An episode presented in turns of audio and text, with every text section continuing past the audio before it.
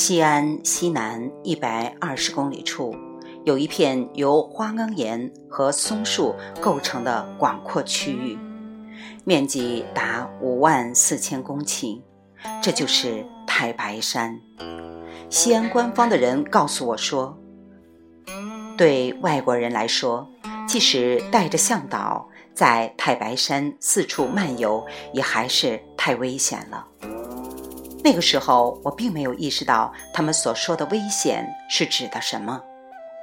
但即使他们让我去了，爬太白山也不是一件很容易的事情。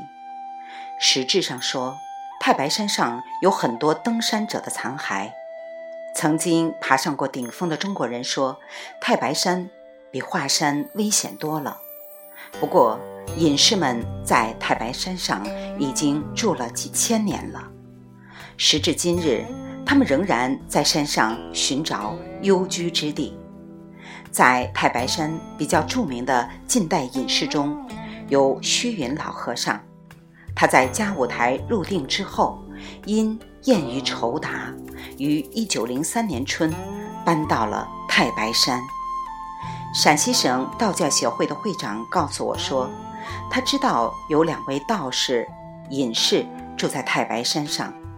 其他的出家人说，他们还知道好几十位。太白山海拔三千七百六十七米，是终南山的最高峰。除了台湾的几座山峰以外，在太白山以东的中国其他地区，再没有比它更高的山峰了。它是中国为数不多的仍然生长着大片原始森林的山脉之一。也是世界上拥有最重要、最丰富的植物群和动物群的山脉之一。科学家们把太白山称为“中国植物园”，并且已经成功的把顶峰和西侧的一大片区域宣布为自然保护区。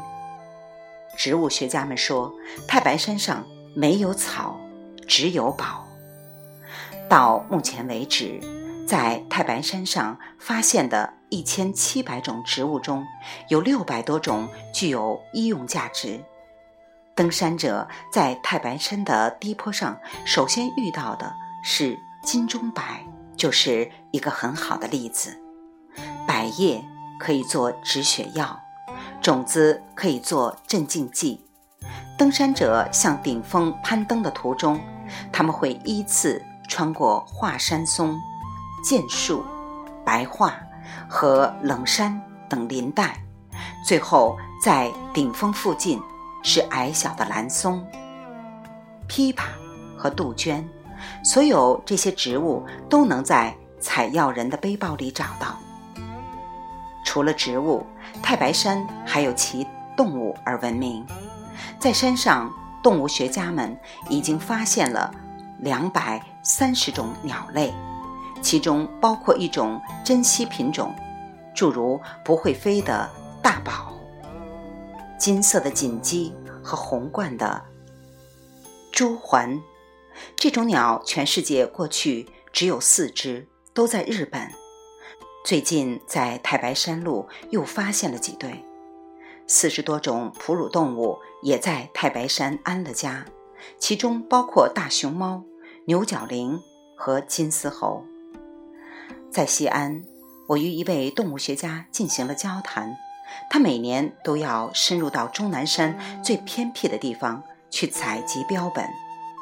最近几年，他去了太白山东南侧板房子附近的几个与世隔绝的山村。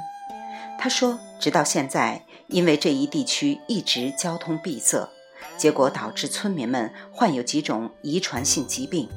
据他判断。一半的村民是低能儿，或者是智力缺陷。他说，在太白山上的生活也是危险的。虎跑古村有一家，儿子少了半边脸，那是被一头熊撕掉的；另外一头熊则咬掉了男孩父亲的半个屁股。在这位动物学家去这一家的前一天晚上，男孩母亲在厕所附近。用带铁尖的扁担捅死了一头豹子。不过，主要的危险还不是熊或豹子，而是野猪。野猪常常成群活动，有时多达一百头。他们会把任何闯到他们路上的东西或人践踏得粉碎。但是，尽管有这样的危险，村里的男人们还是只要有机会就捕猎野猪，而村里的女人们仍然用野猪鬃梳头和装饰头发。这位动物学家还告诉我。村民们怎样领着他和一支科学考察队爬到了太白山上，捕获了一对金丝猴。为了这对金丝猴，莫斯科给北京提供了两辆卡车和两笔奖学金。科学家们给了村民们一百块钱，大约相当于二十美元，来完成这个任务。在整个秦岭海拔较高的枇杷林中。还能找到蓝脸金毛的金丝猴。这位动物学家描述了村民们怎样首先确定了金丝猴群在太白山顶附近的位置，然后匍匐前进，尽可能的接近金丝猴，之后突然开始敲锡制的平底锅。有几只金丝猴出于恐惧，就那么乖乖地闭上了眼睛，很快就被抓住了。这位动物学家说：“就他所知，进山是不受限制的，但是找一个向导是绝对必要的。他建议我要么加入他未来的某次考察活动，要么在板房子附近雇一个向导。我婉言谢绝了这两个建议。